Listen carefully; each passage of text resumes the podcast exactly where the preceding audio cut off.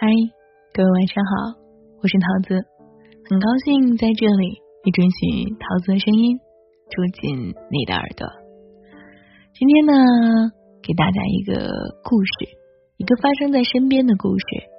有时候啊，很多人都说他很执着对爱情，或者是说这个人要是不在了，我就死了算了，或者是说你不爱我，我就不活了。前段时间的时候，上腾讯新闻也有这样一个女孩被上到了热搜。男孩向她示爱，女孩拒绝了，这个男孩就要跳到江里去。最后没办法了，女孩勉强说：“你先下来，我答应你。”所以很多的时候，是不是这个人不爱你了，你就要选择自杀吗？而你的爱是真的爱情吗？还是什么呢？来吧，接下来的时间，听完这个故事，也许你就有答案了。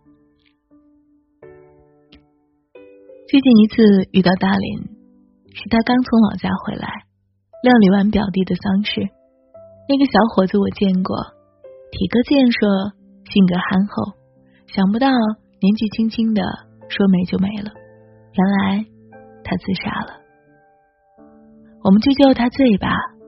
C 的故事从六年前说起，那时候他刚满二十岁，就爱上了一个比自己大四岁的女人。据说对方有几分姿色，并且颇有心计。当年 C 自己省吃俭用，可是给对方买东西却从来没有吝啬过。他心一心一意的爱着，竭尽所能的满足他所有的要求。没想到女人却背着他。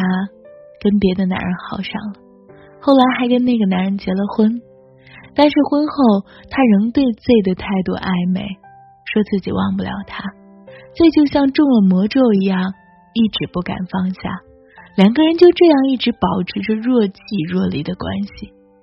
那段时间，家里人逼着 Z 去相亲，但他根本没心思，因为心里装着那个女人。两年后，女人跟丈夫离婚了。因为过得不随心，于是 Z 又燃起了希望。女人说想做生意，但没本钱，Z 就瞒着父母卖了老人给他准备的婚房，给女人当本钱。其实旁人都看得明白，对方并不爱他，只是在利用他。有人劝他远离那个自私自利、品行不端的女人，可他一点儿也听不进去。总是一意孤行。后来家里人知道了他卖到婚房的事情，母亲气得大病一场，进了医院。这就跟那个女人说：“要不结婚吧？如果换成一家人，卖房的事也好有个交代，也许家里就不会那么生气了。”女人没有说不同意，只是说过段时间再考虑。因为事业正处于起步阶段，后来他看到 Z 很失望，又信誓旦旦的表示半年内一定领证。Z 得到了承诺，也没再想那么多，每天就是拼命的工作，努力赚钱，盼望着与爱人步入婚姻殿堂的那一天。可是悲剧又一次上演了，女人后来确实结婚了，但是不是 Z。而是跟另外一个更富有的男人，Z 又被耍了。这对于 Z 而言，无异于晴天霹雳。他等了六年，倾尽所有，却不断的遭到背叛和打击。他再也承受不住了，精神上受到了重创。那天，他给同学打个电话，哭得像个孩子。他说自己曾经深信不疑。以为有一天对方真的会被自己的真诚所打动，然后死心塌地的跟他过日子。可现在什么都没有了。六年啊，同学劝了他很久，打算第二天去看他，没想到当天就发生了意外。这的悲剧真的让人感慨。都说爱情是荷尔蒙顶出的冲动，可是六年了，还冲动吗？在选择结束的那一刹那，他最恨的是那个女孩的阴狠，还是自己付出了没有回报的不公平呢？这一点儿，我们都无从去知晓了。听到这件事情以后，说实话，我最大的遗憾是，当我们低头付出的时候，为什么不抬头看人？很多事情的成败，百分之八十都取决于当初选择的方向。爱情更是如此。如果你选错了对象，会不值得的人去付出，再怎么努力都是徒劳。毫无底线的将自己放在案板上任人宰割，只会肉被食尽，血被吸干，最后只剩下一副苍白干瘪的骷髅，最后还要被挫骨扬灰。做化肥。真正的凶手不是别人，而是自己。没错，有多想要就要多努力，但是在沦陷之前，能否拿出半分理智，审视一下这份爱情到底有多值？不要用痴情美化执念，对一个不爱你的人苦苦付出，这其实并不是痴情，而是执念。这样的感情多半不会幸福。一个人倘若被执念所控，就只有一条路可走，那就是自我毁灭。然而，就是有那么多的人一步步的向毁灭走去，却不自知，这真是一种可悲。我不想对逝者指手画脚，因为无论怎样，结果都无法改变。但是我仍希望那些在爱情中苦苦挣扎的人，记住，在低头付出的时候，认认真真的看看这个人是不是值得付出。我曾听过一个最奇葩的故事，是一个男人脚踏两只船。当然，在当今这个社会，并不算稀奇。但真正雷人的是，两个女人都知道对方的存在。谁也不愿意退出，于是经过一番的较量和妥协之后，三个人达成了共识：男人娶其中的一个，但是要同时照顾另外一个。至于娶谁、照顾哪个，男人自己决定。这意味着什么？二女共侍一夫。先辈们用流血牺牲换来的新社会，竟然被有些人活生生的。过成了封建迂腐的旧社会，这简直是荒谬。而荒谬的结果就是付出代价。几年后，两个女人，一个得了抑郁症，一个长了肿瘤。爱情的前提是忠诚，婚姻的规则是一夫一妻制。打破前提和规则的关系，与动物有何区别？男人无耻，也是因为女人太过纵容。值得深思的是，有些男人真的有那么好吗？能够让你毫无底线的跟他一同沦陷？一个人如果过于执念某种关系，就会表现出病态的执着和愚蠢的付出，这才是事情的本质关系吧。这些年，我见过很多为情所困的姑娘，其中最让我感到欣慰的是 L。前段时间，L 给我发消息说他结婚了，对未来无比向往，以后要美美的生活。听说他自己过得很好，我也特别欣慰，因为 L 的情况我很了解。L 三十五岁了，之所以这个年纪才结婚，是因为跟她的男友打了一场持久战，而这场战役的胜利者显然是 L。两个人在大学的时候恋爱，一直到工作，虽然谈不上轰轰烈烈，但也算得上恩爱甜蜜。而三十岁的时候，家里人逼婚，男友却死活不同意。那段时间他很痛苦，同龄人多半都结婚了，他也渴望有个家。有一次，L 喝醉了，威胁男友说：“再不结婚就分手。”男人十分坦诚的告诉他。自己恐婚，这辈子根本不打算成家。他很爱 L，也很愧疚，所以不想再耽误他了。换做其他人，多半会选择分手，但是 L 没有。当时我们都替他捏了一把汗。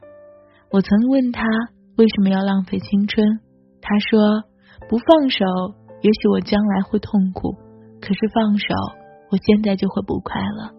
我说，假如一直等不到他娶你，会恨吗？他说，一切都是自己选的，有什么好恨的呢？如果有天真的等不来，他会平静的离开，彼此祝福。说实话，我真的很佩服他的洒脱和坦然。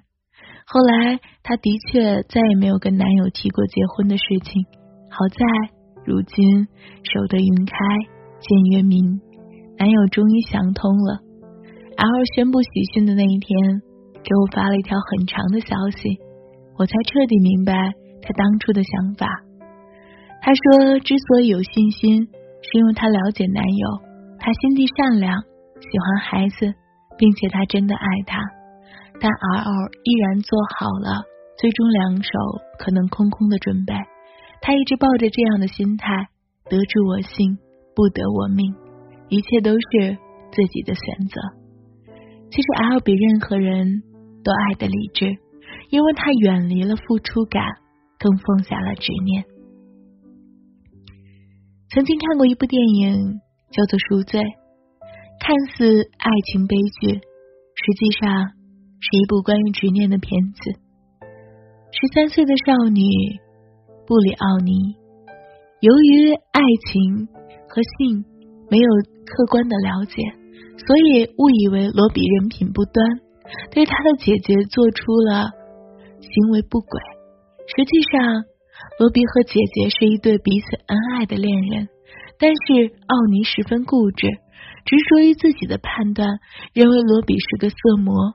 因此，当庄园里的另外一个姑娘遭到侵犯的时候，奥尼坚定的指证罗比就是凶手。后来，警察把他带走了。实际上，罗比是无辜的。这个直接造成了一对天作之合的恋人从此天涯相隔。此生不得见，因为没过多久，姐姐就死于一场疾病，而罗比也死于了一场战争。女孩成年以后才意识到，是她当初的执念毁了姐姐和恋人一生的幸福。为此，她一直沉浸在悔恨和遗憾中无法自拔，执念最终毁掉了三个人的幸福。有时候蒙蔽一个人的双眼，不是现象，也不是假象，而是自己的执念。我们不知道在执念的指导下会做出什么样的决定和行动，所以执念真的很可怕。佛经记载，世尊出成正觉，叹其哉其哉，一切众生皆具如来智慧。德相，但因妄想执着不得正。若离妄想，一切智自然智，即得先前。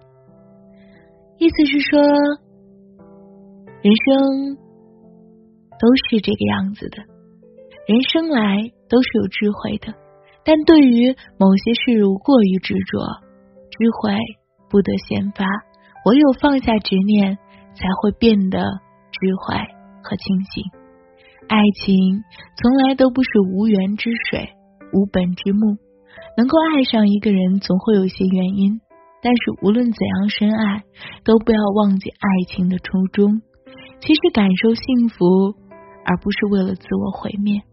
无论选择放手还是继续坚守，你都要明白，你爱的应该是一个人，而不是某种执念。在低头付出的时候，请抬头看人。很多的时候，我们都忘记了抬头看人这一项准则。放下，才能让心空出来，去装更多美好的东西。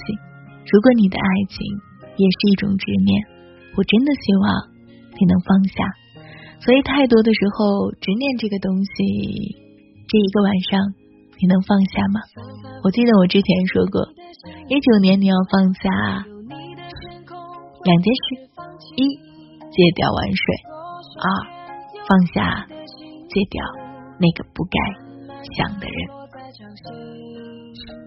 我是不是又该第一个跟你说晚安，一夜无梦了呢？伴着这个故事，想想你的执念吧。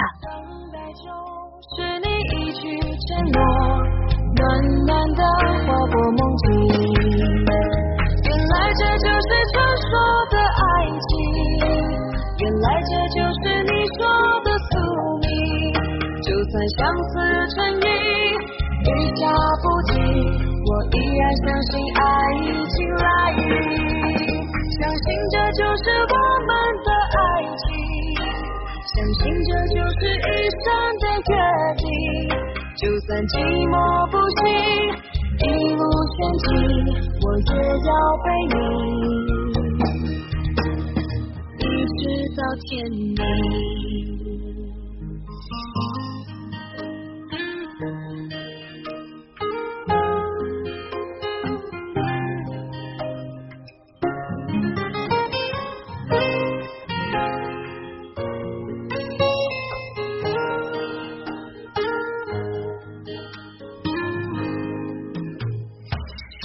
写你的姓名，有你的天空会一直放晴。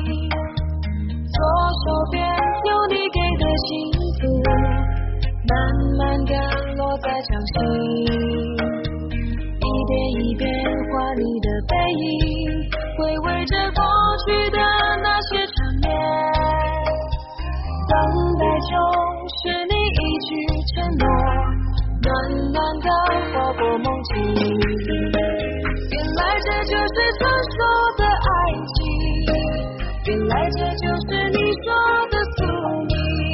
就算相思成瘾，雨下不停，我依然相信爱已经来临，相信这就是我们的爱情，相信这就是一生的约定。就算寂寞不宝贝你，一直到天明。原来这就是传说的爱情，原来这就是你说的宿命。